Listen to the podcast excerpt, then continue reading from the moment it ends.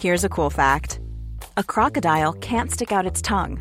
Another cool fact you can get short term health insurance for a month or just under a year in some states. United Healthcare short term insurance plans are designed for people who are between jobs, coming off their parents' plan, or turning a side hustle into a full time gig. Underwritten by Golden Rule Insurance Company, they offer flexible, budget friendly coverage with access to a nationwide network of doctors and hospitals. Get more cool facts about United Healthcare short term plans at uh1.com.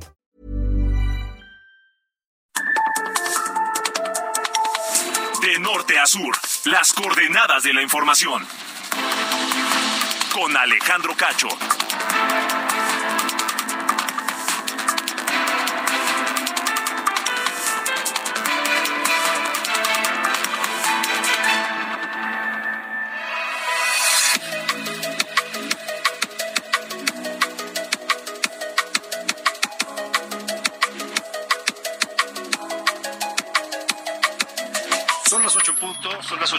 Tiempo del centro de la República Mexicana. Bienvenidos a De Norte a Sur esta noche de miércoles 25 de enero de 2023. Yo soy Alejandro Cacho y me da un enorme gusto saludarles. Le agradezco que me permita acompañarle la próxima hora a ustedes que nos siguen a través de la cadena nacional de Heraldo Radio en toda la República Mexicana. Un enorme saludo para todos en esta noche fresca, agradable, la verdad, de eh, miércoles. Hay que aprovechar porque ya vienen otra vez las bajas temperaturas a partir de mañana.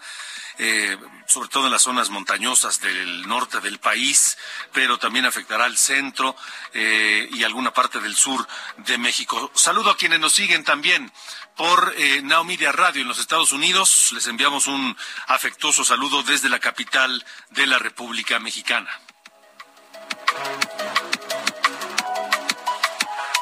Esta noche aquí en De Norte a Sur platicaré con el eh, consejero del Instituto Nacional Electoral, Ciro Murayama, porque hoy el INE anunció que interpondrá todo recurso jurídico a su alcance para controvertir el llamado Plan B que impulsa el presidente López Obrador en materia electoral que evidentemente trata, pretende este plan B, pues eh, dejar bajo control del presidente de la República, de su gobierno, el manejo de las elecciones presidenciales de 2024. Bueno, eh, de acuerdo al INE, este plan B del presidente se desapega de la Constitución, impacta el ejercicio del voto ciudadano y la operatividad del propio Instituto Nacional electoral. Estaré platicando con Ciro Murayama sobre todo esto. ¿Cuál es la posición y cuáles son los argumentos, las razones por las cuales en el INE no están de acuerdo con el uh, plan B del presidente y no solamente no están de acuerdo, sino ven en él una enorme amenaza que incluso pone en riesgo el voto ciudadano y la realización de las elecciones de 2024. ¿Qué contiene este plan? ¿Por qué les preocupa tanto? ¿Qué solo, que, no solo el INE está en contra de esta decisión, sino también algunos organismos de la sociedad civil que, por cierto, ya hicieron un nuevo llamado para otra marcha el mes que entra, en febrero, unos días más, una nueva marcha en contra de estas pretensiones del gobierno de López Obrador de controlar las elecciones y su plan B en materia electoral. ¿Qué hay detrás de todo esto? ¿Qué ha motivado todas estas acciones eh, y, acusaciones de inconstitucionalidad? Lo estaremos analizando esta noche aquí en De Norte a Sur. Por supuesto, también queremos preguntarles qué opinan ¿Qué consideran ustedes que pretende el gobierno de López Obrador en torno a esta legislación electoral? ¿Qué opinan de esta reforma electoral? ¿Saben? O sea, ¿sabemos todos bien a bien? ¿Estamos seguros de lo que contiene y sobre todo de sus alcances? Escríbanos y díganos sus opiniones, las leemos todas en el 55 45 40 89 16. 55 45 40 89 16 y también los leo a través de las redes sociales. Arroba Cacho Periodista, así me encuentran en todas ellas. Arroba Cacho Periodista.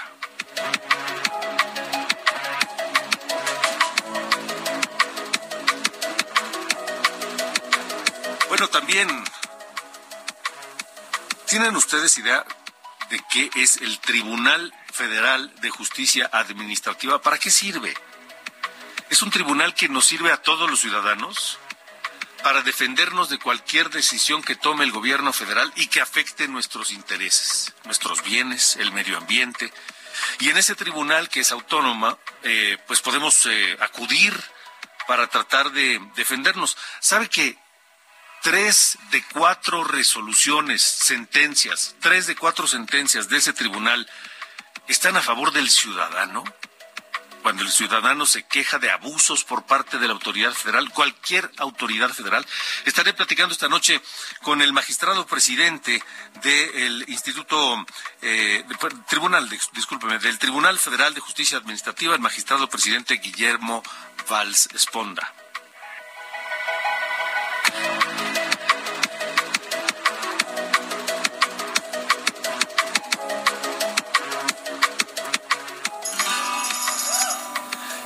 A better life. I need my love to be here. Here. Making each day of the year. Changing my life with a wave of her hand. Nobody can deny that there's something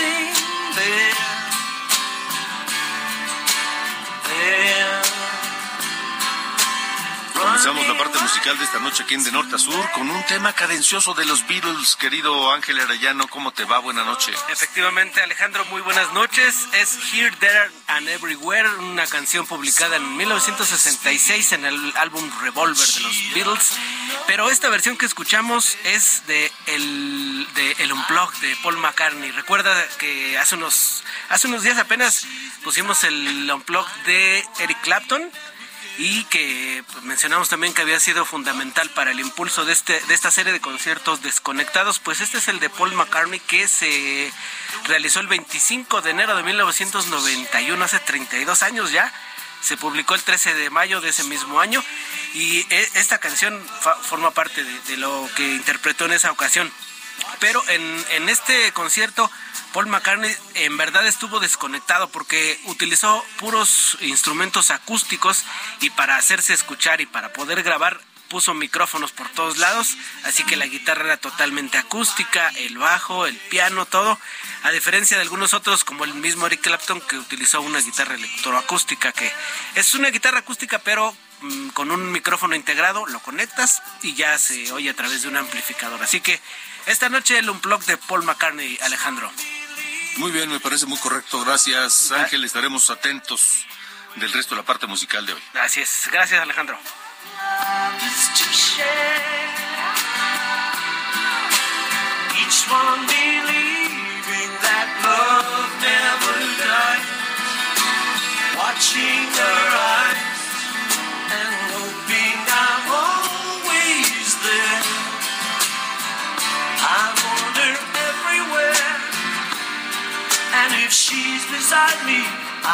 De norte a sur, con Alejandro Cacho. Bueno, comencemos con el tema em, de, de, lo que está hoy en todas las mesas de discusión y por supuesto en distintos artículos editoriales, en columnas, en fin. Este plan B del presidente López Obrador, en donde pues pretende hacer modificaciones al Instituto Nacional Electoral, modificaciones que al INE le preocupan y le preocupan mucho, y no solamente al INE, a otras organizaciones civiles. Hoy, el consejero presidente del Instituto Nacional Electoral, Lorenzo Córdoba, advirtió que semanas de conflicto electoral y postelectoral en los comicios de 2024 podrían ser consecuencia de estas recientes reformas que se realizaron en este plan B del presidente López Obrador, que ya fue aprobado en parte, parcialmente, no por completo, por legisladores de Morena, diputados de Morena y sus aliados, al informar que, eh, pues, eh, a solicitud de todos los consejeros, eso lo dijo eh, Lorenzo Córdoba, a solicitud de todos los consejeros, el INE interpondrá todo recurso jurídico a su alcance para controvertir este plan por desapegarse a la Constitución. esto es parte de lo que dijo Lorenzo Córdoba, presidente del INE. El llamado Plan B impactará de forma determinante en las reglas del juego democrático y por consiguiente en la integridad de nuestro sistema electoral. Afecta gravemente las posibilidades del ejercicio del voto ciudadano en condiciones de libertad y equidad con regularidad y certeza. Nadie ha dicho nunca que las reglas del juego democrático que nos hemos dado son perfectas o que jamás deban modificarse. Las reglas de nuestra democracia, como las de cualquier otra, siempre son perfectibles, pero también, siempre, los cambios y reformas deben hacerse bajo condiciones mínimas que garanticen su viabilidad y sobre todo que no dinamiten, destacen, dicen algunos, los derechos políticos conquistados, ni las condiciones que le dan integridad a nuestra democracia que nos permiten tener hoy estabilidad política y paz pública. Este análisis del INE contiene 28 puntos sobre estas reformas y eh, propone, entre otras cosas, por ejemplo, una profunda reestructura orgánica del INE, tanto de sus órganos internos como de áreas centrales y otros tantos áreas descentralizadas reduce eh, su, estructura, su, su, su, plantilla laboral, eh, y, por ahorrar, pues eh, no se hizo un análisis previo de, los, de, cómo podría impactar esa serie de recortes. Em, el presidente López Obrador habló hoy de, de ese tema, habló de la inconformidad del INE y de la marcha que en febrero se llevará a cabo por parte de distintas organizaciones la segunda marcha ciudadana en defensa del INE. Ahora dicen es en defensa del voto. Así se refirió López Obrador esta mañana sobre este tema. ¿Cómo es que dice que le va a pasar al INE? ¿Se va a qué? ¿Colapsar? Pero ellos ganaron, eh, en vez de 500 diputados, estábamos proponiendo 300. Ellos ganaron porque el INE no se toca. Ellos ganaron también porque nosotros estábamos planteando que solo existía un instituto nacional que organizara todas las elecciones, no 32 institutos. Ganaron. Lo único que se, se logró es que se reduzcan el sueldo y eso los lleva a presentar una controversia constitucional. Ya chole, dice, dice López Obrador, ya chole con esto de del INE no se toca. Consejero Ciro Murayama, me da mucho gusto saludarte. Buenas noches, gracias por estar con nosotros. Bueno, no oigo. Estamos al aire, Ciro. Habla Alejandro Cacho, ¿cómo estás? ¿Qué tal, Alejandro? Ahí te escucho muy bien. Gracias ah, por el espacio. Bien, buenas noches. Al contrario, Ciro. Eh, bueno, pues, a ver, ¿por qué este plan B del presidente pone en riesgo el voto ciudadano y la operatividad de la elección enorme que tendremos en 2024? Mira, Alejandro, la propuesta eh, del presidente de desaparecer al IDE no prosperó porque no se modificó la constitución, pero lo que tenemos en marcha es el llamado Plan B que deja al INE eh, incapacitado para cumplir con su misión de organizar elecciones libres y auténticas, que es lo que dice la Constitución. Se desaparecen las 300 juntas ejecutivas distritales que existen en todo el país y a partir de esa estructura es que es posible que haya elecciones en México. Eh, es como si le quitaran los brazos y las piernas al INE, lo borran de buena parte del país. Por ejemplo, eh, desaparecen a los vocales eh, distritales que están encargados de coordinar todo el trabajo de actualización del padrón electoral, ponen en riesgo el derecho de los ciudadanos a eh, su identidad, a tener oportunamente su credencial y a partir de que la gente se inscribe en el padrón y actualiza su credencial, cambia de domicilio, es que nosotros actualizamos todo el tiempo la cartografía electoral y así sabemos dónde hay que instalar casillas, cuántas casillas eh, hay que poner para que la gente pueda votar. Es decir, la, el trabajo electoral no solo sea, es un domingo, es lo que se hace todo el tiempo previo y como la dinámica de la población es muy intensa y hay ciudades que crecen, nuevos asentamientos, pues ese trabajo lo hacemos permanentemente y ya no se va a poder hacer como lo venimos haciendo. También despiden al personal encargado de la capacitación electoral, que es el que garantiza que cada casilla eh, sea eh, dirigida, coordinada por nuestros propios vecinos, que son los que nos reciben, eh, nos identifican, nos entregan las boletas, cuentan los votos y llenan las actas. Ese personal especializado que hace todo ese trabajo de capacitación también es despedido. Y luego todo el trabajo eh, para instalar las casillas, para poner los materiales, las boletas, las urnas y recuperar los paquetes electorales la noche de la elección, llevar a cabo un cómputo, eh, incluso con recuentos, ordenado, donde se respete cada sufragio, a ese personal en los locales de organización también los despiden. Entonces es como si te dijeran, vamos a cerrar, vamos a despedir a los médicos, a las enfermeras de las clínicas, pero te garantizamos la salud, pues es imposible. O si se cierran los juzgados de distrito en todo el país, pues como el Consejo de la Judicatura, el Poder Judicial va a operar, es desmembrar la estructura del INE y por eso es que está en riesgo el voto de los ciudadanos y las elecciones a secas de cara a 2024.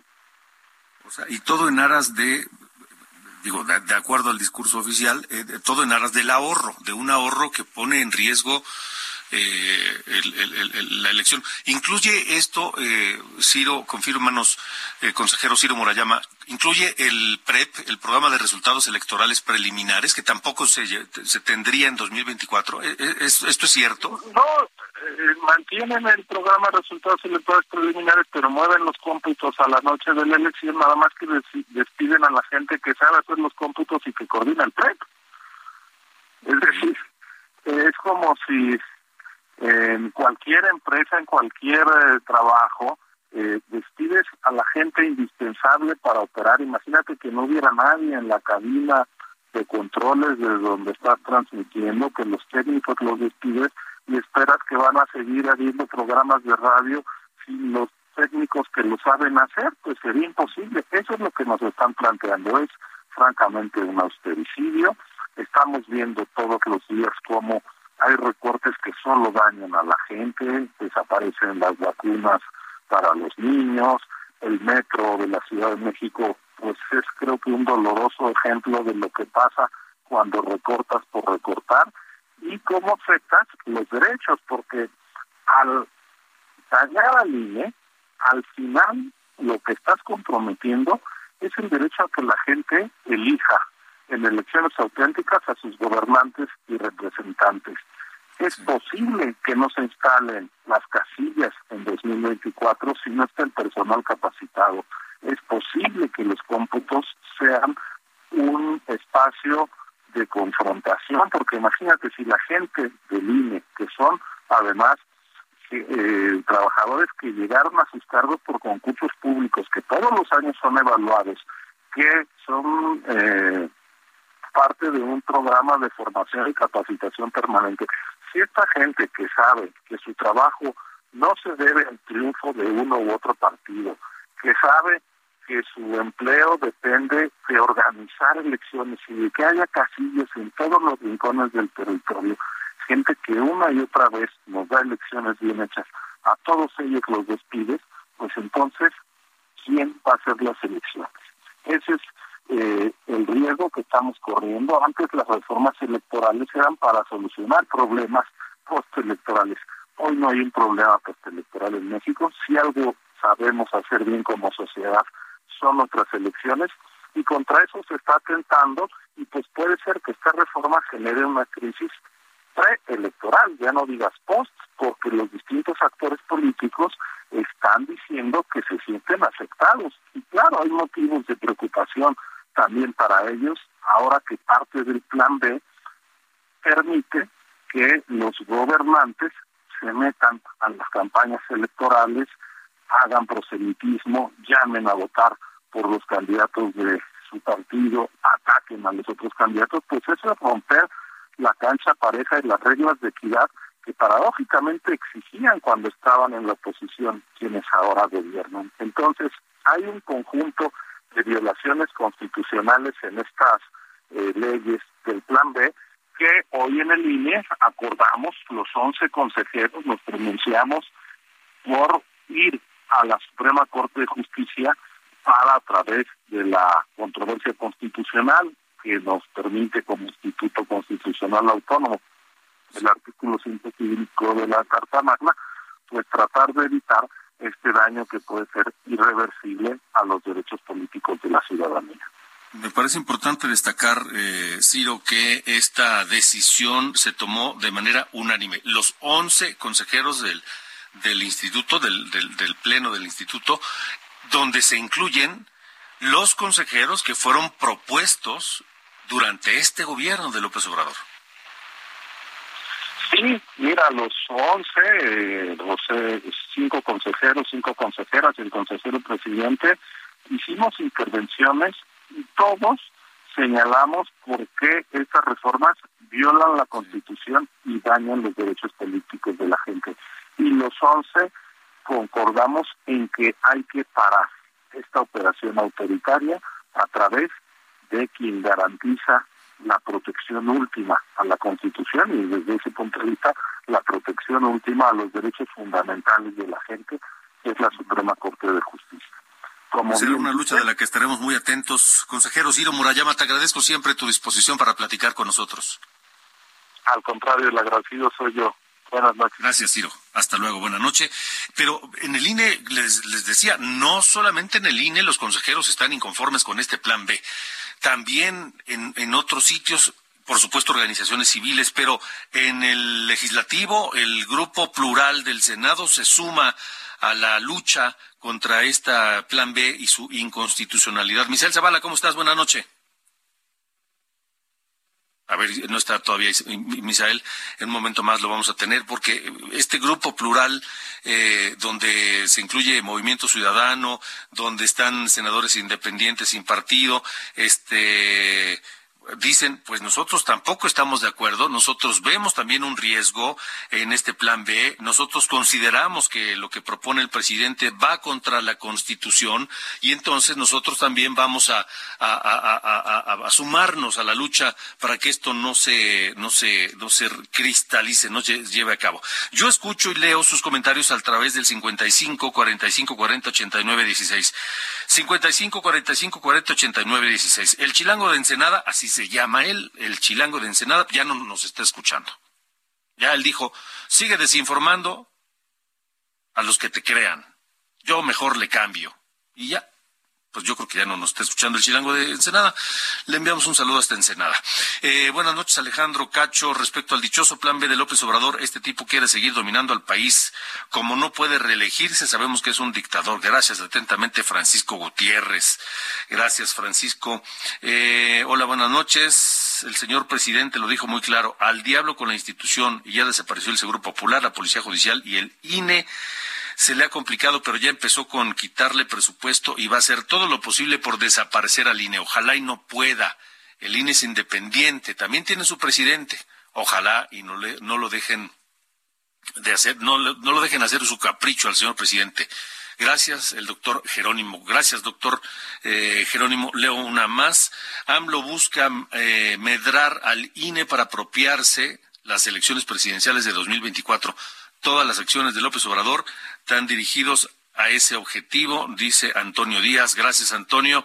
Eh, me dice, buenas noches, Alejandro, saludos, que, que se pongan a trabajar los del INE y que apliquen reingeniería necesaria y que se ajusten el sueldo. Ya basta de tanta ineptitud, dice el señor Jesús Martínez. Las elecciones ya se pueden hacer electrónicas, agrega. Bueno, pues sigo escuchando sus comentarios. 55 45 40 89 16. Ya, ya, ya digo, aquí está demostrado que los leemos todos, a favor, en contra, en fin, porque todos hacemos este espacio de Heraldo Radio, de norte a sur. Vámonos a la pausa. Escuchamos, por supuesto, música. 25 de enero del 91 se grabó el disco Unplugged de Paul McCartney y aquí lo escuchamos. Vamos a la pausa y de regreso seguiremos con más llamadas y más temas aquí en De Norte a Sur.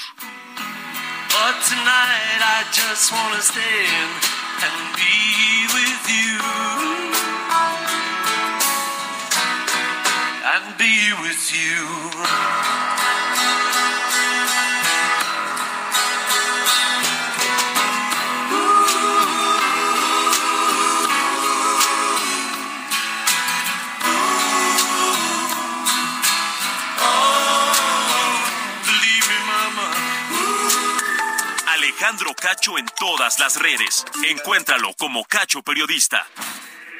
De norte a sur. Con Alejandro Cacho.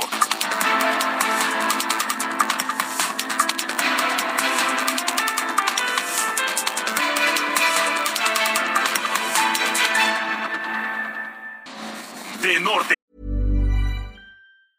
Hey, it's Ryan Reynolds, and I'm here with Keith, co star of my upcoming film, If, only in theaters, May 17th. Do you want to tell people the big news? All right, I'll do it. Sign up now and you'll get unlimited for $15 a month in six months of Paramount Plus Essential Plan on us. Mintmobile.com slash switch. Upfront payment of $45 equivalent to $15 per month. Unlimited over 40 gigabytes per month. Face lower speeds. Videos at 480p. Active Mint customers by 531.24 get six months of Paramount Plus Essential Plan. Auto renews after six months. Offer ends May 31st, 2024. Separate Paramount Plus registration required. Terms and conditions apply if rated PG. Azur, las coordenadas de la información. Con Alejandro Cacho.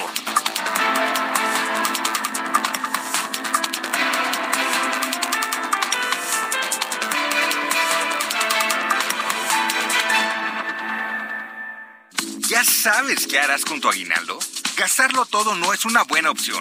Mejor ponlo a trabajar para que te genere buenos rendimientos. En Finsus, te ayudamos a multiplicarlo con una tasa de hasta 13.13% anual. Descarga la app y comienza a invertir desde 100 pesos de forma fácil y segura. CAT nominal de 13.13%, CAT real de 7.49% antes de impuestos, tasa de rendimiento fija anual. Consulta términos y condiciones en www.finsus.mx.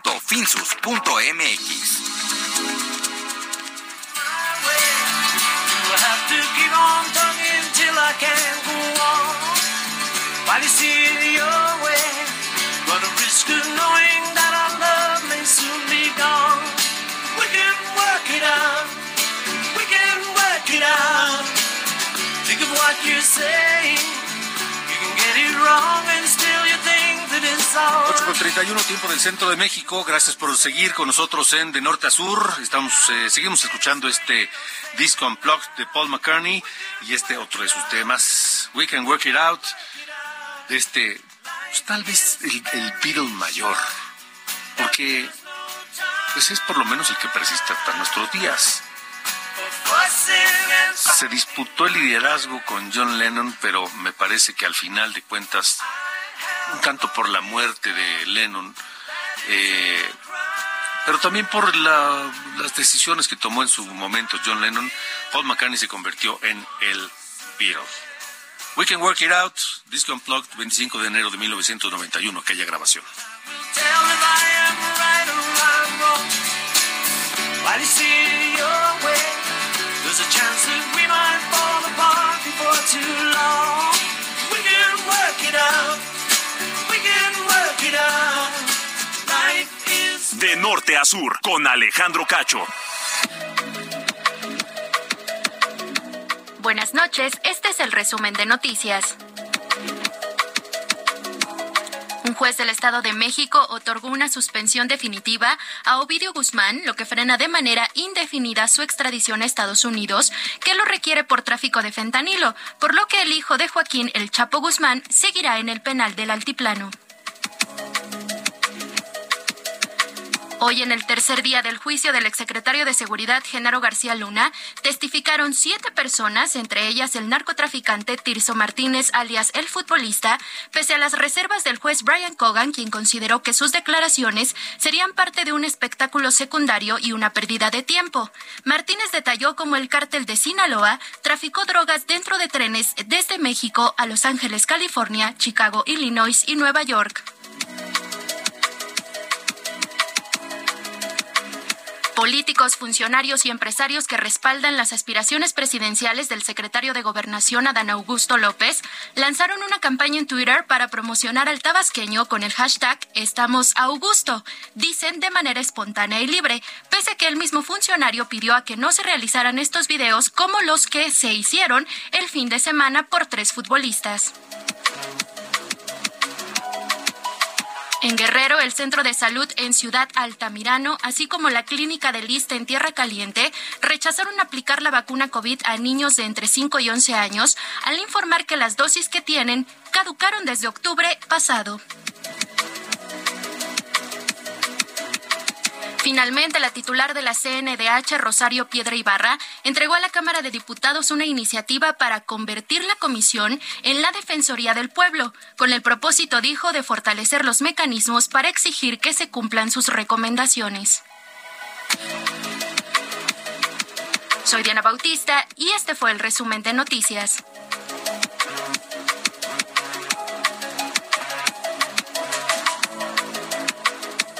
De norte a sur, las coordenadas de la información.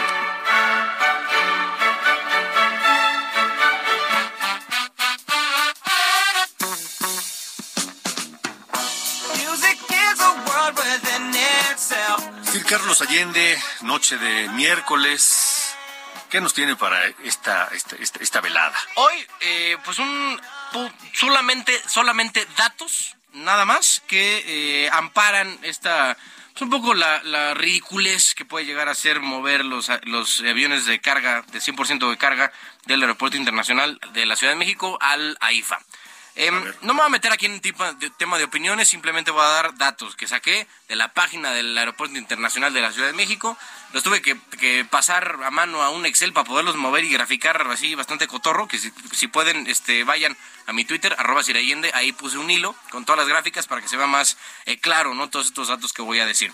A ver, voy a comparar 2019 con 2022 porque pues, 2019 es un año prepandemia, es un muy buen, eh, digamos, una base para, para eh, medir qué tan bien o qué tan mal vamos ahora ya después de la pandemia. Acuérdense que declaramos la saturación del aeropuerto en 2014, justo para eh, justificar la construcción del aeropuerto en Texcoco y en 2022 fue la, la, eh, saturación de los edificios terminales unidos para justificar la entrada en operación del Felipe Ángeles. Bueno, ¿está saturado el aeropuerto internacional de la Ciudad de México? La gran respuesta es no. En 2019, en época prepandemia, el AICM tenía 52 operaciones por hora en promedio. Para 2022 bajó a 44 po- opera- operaciones por hora. Eso es 15% menos. ¿Dónde está la saturación? Segundo punto, ¿qué porcentaje, o sea, suponiendo sin conceder que sí está saturado, qué porcentaje de las operaciones son exclusivas de carga, que son a las que les aplicaría el decreto que eh, pretende publicar? En general no, no se mueven mucho, pero si promediamos 2019, 2020, 2021 y 2022, los, eh, las operaciones de carga representan el 3.55% del total. O sea, tienes eh, años en los que es el 2.29 como el 2019, en 2020 fueron bastante más, que fueron 4.9%, casi 5, en 2021 bajaron a 3.9 y en 2022 fueron 3.14%. El promedio, 3.55% del total son las operaciones de carga. Y el último, entonces será a lo mejor un argumento que acaso las operaciones de carga han subido muchísimo estos años y por eso las quieren mover al eh, AIFA. No, ni de cerca. El punto más alto que hemos tenido de operaciones de carga fue el 2021 con 12.779. Para el año siguiente fueron 12.028. O sea, yo por ningún lado veo que esto vaya a generar una, un, eh, una solución para el problema que ellos están viendo. Me imagino tiene que ver con la saturación, pero pues ya aquí están los datos, ¿no? El mismo aeropuerto tiene los datos y el histórico de que ya pueden operar o pudieron operar a, a un 15% más de lo que hoy están eh, operando. Además de eso, la misma IATA ha dicho que le faltan certificaciones a la IFA, como por ejemplo la ACC3RA3, que es para carga que se transporta a Europa, y eso evidentemente no lo tiene eh, la IFA y entre muchas otras, ¿no? Ya DHL dijo que ya si me voy, ¿no? Y todo el rollo, y algunos andan pues viendo, ¿no? Si sí o si no. Al final estaba viendo que ya ampliaron el, plazo, a partir de la publicación del decreto, se iban a hacer 90 días, ahora les dieron eh, 108 para que se puedan mover al AIFA. Miren, puede que se haga, yo creo que sí al final van a publicar este decreto y va a ejecutarse esta política. Simplemente lo único que estoy diciendo es que no va a resolver ningún problema de saturación. Porque ese decreto solamente está eh, atacando o va a, impactar al 3.5% de las operaciones que se hacen en el Aeropuerto Internacional de la Ciudad de México. Eso y nada es lo mismo. Son 32 operaciones por día. De verdad, o sea, no va a ser gran diferencia al Aeropuerto Internacional de la Ciudad de México. Pero bueno, y más porque pues, va a seguir usando el mismo espacio aéreo y eh, la coordinación se va a incluso a lo mejor complicar un poquito. No sé, al final yo no creo que esto vaya a ser la solución. Lo ven como la panacea, pero lamento reventarles la burbuja, no lo va a hacer. Bueno, pues sí, vamos a ver, vamos a ver este qué es lo que ocurre. Gracias, señor Allende. Abrazo. Buenas noches. De norte a sur, con Alejandro Cacho. Bueno, continuamos en De Norte a Sur. Gracias a Teo, que me manda un mensaje aclaratorio. Gracias, Teo. Este, en un momento más lo leemos. Es que les quiero decir a todos que este número, eh, el, el de WhatsApp que tenemos, el 55 45 40 89 16, es solo para este programa. Nada más para este programa. No, cualquier mensaje que envíen para cualquier otro programa de Heraldo Radio no va a llegar porque este es solamente para este programa. Así que, Teo, gracias. De todas formas, gracias por escucharnos, Teo. Y por comentar y por este decir tu opinión y demás. Eso está, eso está muy bien. Gracias, Teo, por tus mensajes, por tu sintonía y por este aclarar que un mensaje que mandó hace rato no era para mí. Bueno, son las ocho con cuarenta, tiempo del centro de la República Mexicana. Le comento que el gobernador de San Luis Potosí, Ricardo Gallardo Cardona, colocó la primera piedra de dos plantas de Daikin. Daikin es una empresa japonesa líder en sistemas de calefacción y aires acondicionados. Se trata de una inversión de 300 millones de dólares que generará más de 2.500 empleos nuevos. El gobernador Ricardo Gallardo Cardona aseguró que con estas inversiones, San Luis Potosí reafirma su liderazgo en la región centro-bajío del país. Agregó que estas inversiones anunciadas para 2023 se traducirán no solamente en nuevos empleos, sino en mejor calidad de vida para los potosinos y consolidan al Estado como una de las economías más dinámicas y competitivas de la región. Aseguró que seguirá trabajando para garantizar la estabilidad, la seguridad y la certidumbre a largo plazo para todos los negocios globales. Este nuevo campus, estas nuevas plantas de Daikin, se convertirán en el mayor centro de producción de esta empresa japonesa en todo el hemisferio occidental y además de ser un polo de investigación y desarrollo para sistemas de aire acondicionado y calefacciones eh, allá en San Luis Potosí. Son las eh, 8 de la noche con 41 minutos. Norte a sur, las coordenadas de la información. Vamos a hablar con, eh, o hablar del Tribunal Federal de Justicia Administrativa. Platiqué con su presidente, el magistrado Guillermo Valls Esponda, quien acaba de asumir el cargo, estará por tres años, y hablamos de los retos que significa este, esta nueva responsabilidad. De norte a sur, las coordenadas de la información. Gracias por estar aquí, magistrado. Hola, hola, buenos días. Gracias, gracias. Acaba de asumir el cargo, su gestión como presidente del tribunal es de 2023-2025, dos años. Tres años. A tres años, ok. ¿Qué es el tribunal? ¿A qué, se, ¿A qué se dedica el Tribunal Federal de Justicia Administrativa? Para que lo entendamos todos, es decir, que la gente que nos ve diga, ¿y a mí ese tribunal ¿cómo- para qué me sirve? Claro, no es muy pertinente la pregunta y le agradezco. El Tribunal Federal de Justicia Administrativa fue fundado hace 86 años por el presidente Lázaro Cárdenas. Se funda como Tribunal Fiscal de la Federación. Después, a lo largo del tiempo, en, a principios de los 2000, eh, toma el nombre Tribunal Federal de Justicia Fiscal y Administrativa. En, a mediados del 2000, 2015, 2016, es- toma el nombre de Tribunal Federal de Justicia Administrativa. ¿Qué hace el tribunal? El tribunal es el árbitro entre el ciudadano y la administración pública federal.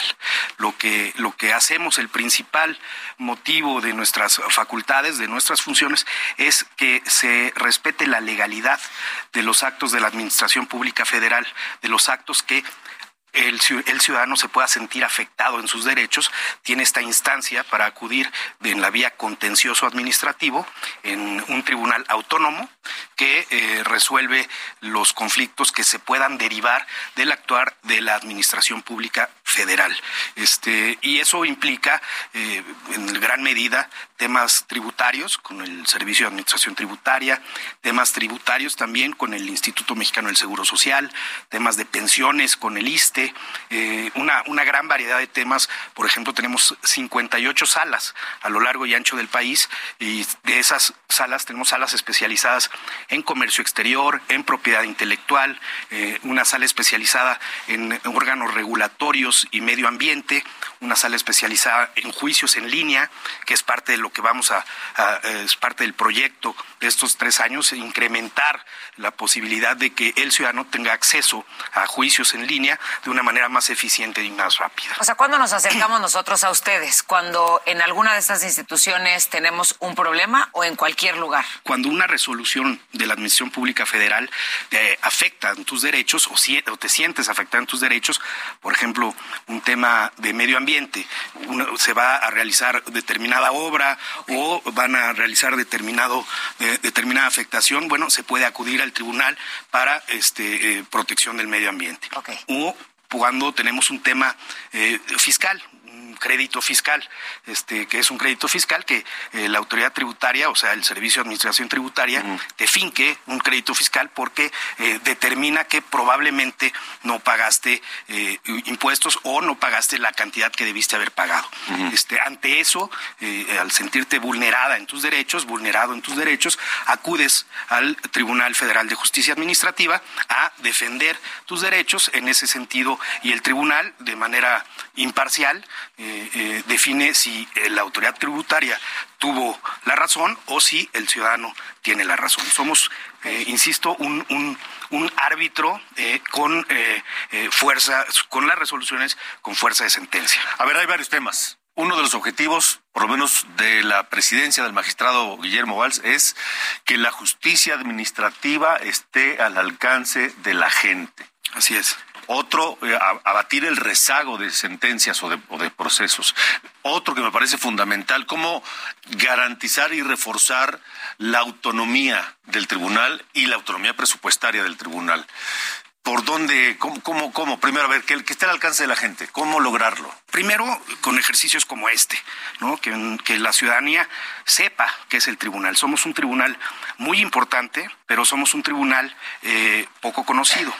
Eh, eso eh, habla bien de nosotros porque somos como debe de ser la justicia, somos un tribunal discreto, pero debemos, de generar que el ciudadano, las ciudadanas tengan acceso a la posibilidad de defenderse ante posibles actos arbitrarios de la autoridad. Y eso eh, lo que tenemos que hacer pues es difusión, acercarnos con los medios y también eh, facilitarle al ciudadano el, el, que pueda acudir ante el Tribunal Federal de Justicia. ¿Cómo? ¿Con qué herramientas lograr que esta justicia esté al alcance de las personas? Lo, primero que tenemos que hacer es eh, eh, eficientar el uso de tecnologías de la información. nosotros estamos fortaleciendo, desde hace algunos años se creó el juicio en línea.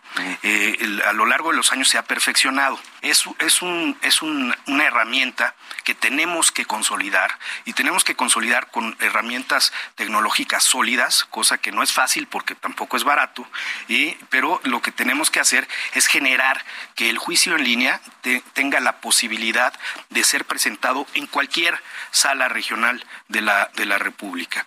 Tenemos eh, eh, salas regionales prácticamente en todos los estados, solamente en cinco estados, cinco entidades no hay salas regionales, pero pues tenemos una, una amplia, amplia eh, eh, eh, estructura a lo largo del país. Y lo importante es que tengamos lenguaje ciudadano, que las sentencias, las resoluciones tengan lenguaje ciudadano, eso también ayuda a que las personas eh, eh, entiendan qué es lo que está resolviendo una sala regional. y que sientan más confianza, y, más cercanía con, sin duda, el tribunal. Sin duda. Uno de los proyectos del plan de trabajo que fue eh, aceptado por mis compañeros es crear un centro de mediación. Un, centro, nosotros creemos, su servidor cree, que la mediación sin duda, eh, tiene que ser el futuro de la justicia en nuestro país. Y eh, ejercer eh, la posibilidad de que el ciudadano tenga la oportunidad de que antes de entrar a un juicio como tal pueda mediar ante, la ante instancias del tribunal y que esa mediación después tenga fuerza de sentencia, nos, da, nos va a facilitar mucho, va a hacer la justicia más barata para el Estado y más barata para el ciudadano. ¿Cuál sería el mayor reto al que te enfrentas en esta, en, esta gestión? Pues eh, el reto sin duda es que, la, la justicia sea pronta y sea expedita, ¿no? Eso es lo que demanda la, la ciudadanía, que haya una ¿Lo está haciendo? Pues lamentablemente hoy día no lo es del todo, hay cargas de trabajo importantes, lo que tenemos que hacer es precisamente con, con el juicio en línea, con el centro de mediación, descargar sin duda se va a descargar, se tiene que descargar el, gran monto de sentencias que eh, o de resoluciones que, que, emite el tribunal. El año pasado se emitieron alrededor de 17 mil sentencias en el tribunal, este eh, y, bueno, déjame déjenme decirles algo que de, de esas alrededor de 16, 17 mil sentencias, un 74% son son resoluciones favorables al, al, ciudadano. O sea, que, que, somos un tribunal que nuestra principal labor es que los actos de la autoridad vengan eh, embestidos o vengan robustecidos con plena legalidad. Eh, eh, eso, es, eso es muy importante porque eh, para que se asiente, se refuerce la, la, confianza del ciudadano con el tribunal, se tiene que demostrar autonomía autonomía jurisdiccional y autonomía presupuestal también para el tribunal, porque de otra forma, pues este, uno dice, no, pues si, dependen del que me está afectando, ¿no? ¿Cómo? Pues, pues la, autonomía jurisdiccional es, es una es una labor que afortunadamente depende de, la fuerza de nuestras sentencias y eso habla por sí mismo. Este, el dato que les acabo de transmitir, 74, 75% de nuestras resoluciones son, este, han sido favorables al ciudadano. Eh, eh, eso, eso nos da pleno sentido de que somos un tribunal objetivo, serio e imparcial. Y, eso es eso es importante. ejercemos plena autonomía en nuestras resoluciones. Y además está en la Constitución. y, la verdad que los órganos del Estado la han, la han respetado en todo momento. Y en cuanto al tema presupuestario, pues el tema presupuestario, afortunadamente, la Cámara de Diputados y la Secretaría de Hacienda, nosotros eh, en la Constitución está previsto que el techo presupuestal nos lo pone la Secretaría de Hacienda, el techo. Nosotros proponemos, pero el techo presupuestal. Pero la verdad es que en, estos años ha sido bastante eh, eh, prudente y generosa la Secretaría de Hacienda con el tribunal, en el sentido de que ha entendido la importancia de la labor del tribunal y la Cámara de Diputados en ese sentido ha aprobado el, el, el, presupuesto eh, de una manera que nos ha ayudado. nosotros somos un, además de todo, este Alejandro, Paulina, somos un tribunal que a la vez somos auxiliar en la recaudación, este, eh, porque gran parte de las resoluciones que emitimos eh, vienen del Servicio de Administración Tributaria y eh, el, monto, por ejemplo, controvertido en el tribunal alcanza 2.7 puntos del Producto Interno Bruto. o sea, tenemos, somos un órgano estratégico del Estado, estratégico para la economía del país, para la estabilidad de los programas que le interesan al, al, Estado.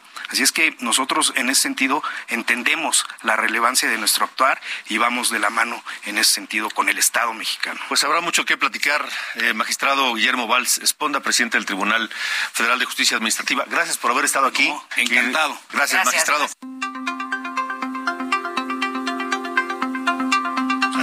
Ya nos lo dijo el propio magistrado presidente, el Tribunal eh, Federal de Justicia Administrativa nos sirve para que en caso de que alguna autoridad federal, la que sea, en algún tema ambiental, en algún tema de, no sé, de alguna propiedad, de algún terreno, de, cualquier autoridad federal que tome una decisión que vulnere nuestros derechos, podemos recurrir y ahí el, tribunal es el encargado de, analizar esos casos y de eh, pues hacer justicia.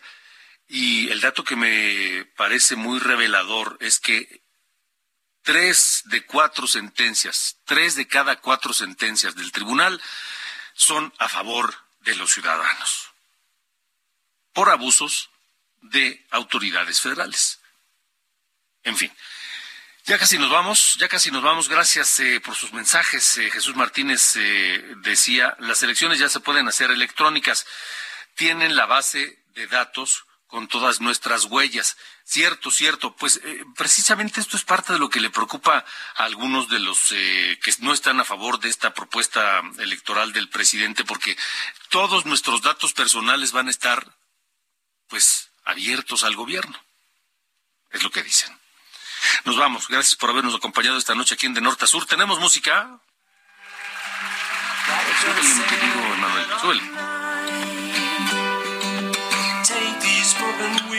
Blackbird, otro de los legendarios temas de Paul McCartney en este, digo, en este disco Unplugged del 25 de enero de 91. Gracias. Yo soy Alejandro Cacho. Buenas noches. Hasta mañana.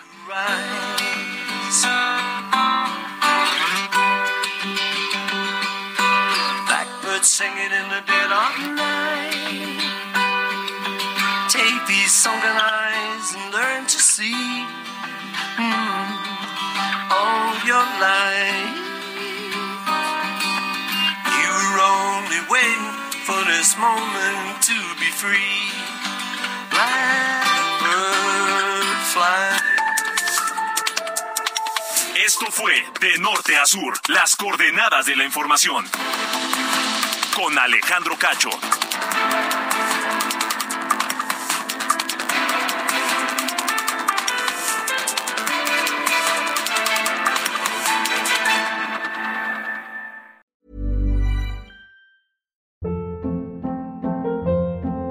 Hold up. What was that? Boring. No flavor. That was as bad as those leftovers you ate all week. Kiki Palmer here, and it's time to say hello to something fresh and guilt-free. Hello Fresh. Jazz up dinner with pecan-crusted chicken or garlic butter shrimp scampi. Now that's music to my mouth. Hello Fresh. Let's get this dinner party started. Discover all the delicious possibilities at hellofresh.com.